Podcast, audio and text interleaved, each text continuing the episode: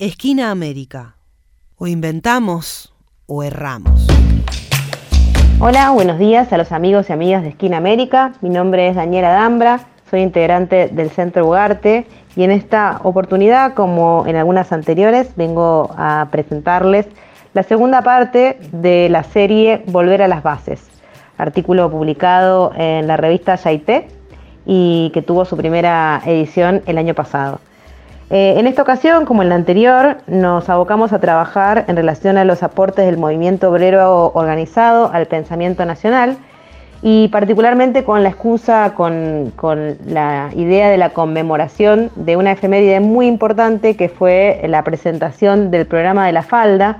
allá por 1957 eh, y que fue un hito fundamental eh, en en los aportes y en la construcción de un ideario por parte del movimiento obrero argentino, pero que si bien es muchas veces citado este programa, eh, no agota en su contenido todo lo que podríamos trabajar alrededor de lo que implica la construcción de, un ideario, la construcción de un aporte fundamental a, la corriente del pensamiento nacional y a una matriz autónoma de pensamiento por parte de, nuestro movimiento obrero organizado. En ese sentido, y trabajando alrededor de los años de la resistencia peronista, es que nos interesa mm, eh, abordar en esta, en esta segunda parte de la serie, eh, sobre todo pensando en la vitalidad y la importancia que tuvo el, recorrido de trabajadores y trabajadoras eh, a lo largo de este periodo que, si bien es, destacado y siempre lo traemos a la memoria como, como momentos de mucha heroicidad, como momentos de mucha organización y de construcción colectiva, también debemos recordar que fueron periodos en los que la violencia política asaltó el Estado, eh, que fue parte de las estrategias que, tomó, que tomaron los sectores dominantes en nuestro país como forma de cortar una experiencia democrática y popular, eh, la del gobierno de Juan Domingo Perón en 1955 y que mantuvo esta estructura eh, de construcción de poder a lo largo de muchísimos años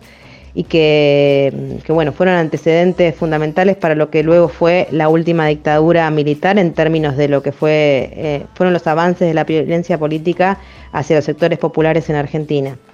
Eh, entonces, teniendo en cuenta este contexto, un contexto de terribles complejidades, de, en donde la pérdida de compañeros y compañeras fue, fue parte de, las historias de lucha de esa etapa, eh, nos parece importante trabajar también en el sentido de pensar cuáles fueron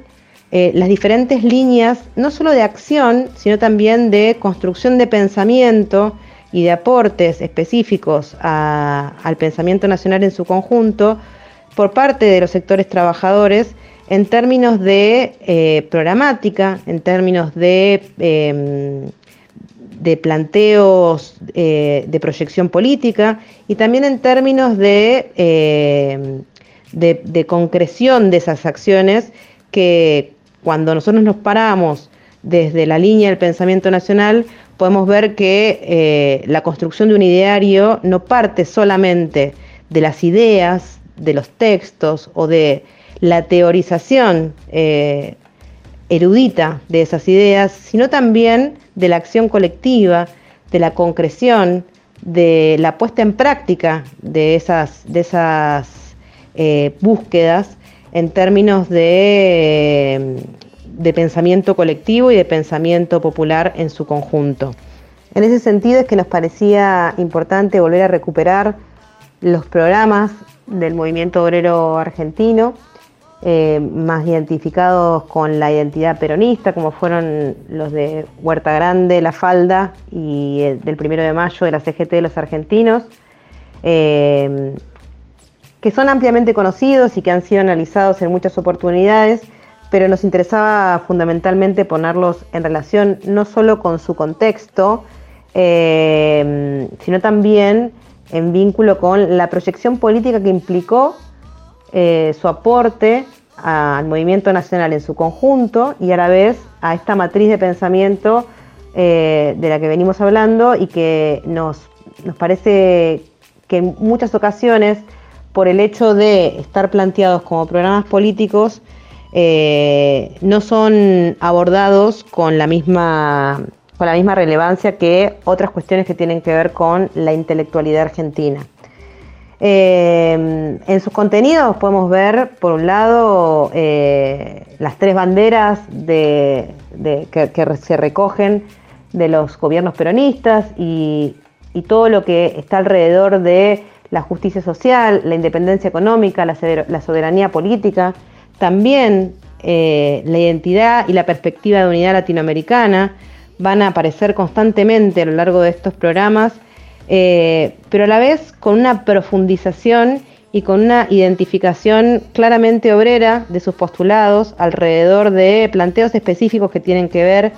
eh, con la realidad del mundo del trabajo, eh, desde, ya sea desde el control obrero de la producción, desde mm, pensar en relación a otros sectores de, dentro de los sectores populares, como pensar la reforma agraria, cuestiones que tienen que ver en específico con una profundización de las contradicciones sociales de esa etapa, pero también con el legado eh, de trabajadores y trabajadoras al pensamiento nacional en su conjunto en términos de lo que es un proyecto político y de lo que es un ideario, eh, más allá de las tematizaciones concretas que abundan alrededor de todo lo que construye el pensamiento nacional en su conjunto eh, y que obviamente tiene entre sí importantes lazos, importantes influencias mutuas y una mirada de conjunto. Em, esto entra en diálogo además eh, desde nuestra perspectiva con declaraciones, con entrevistas, con aportes concretos desde el, desde el ámbito de lucha,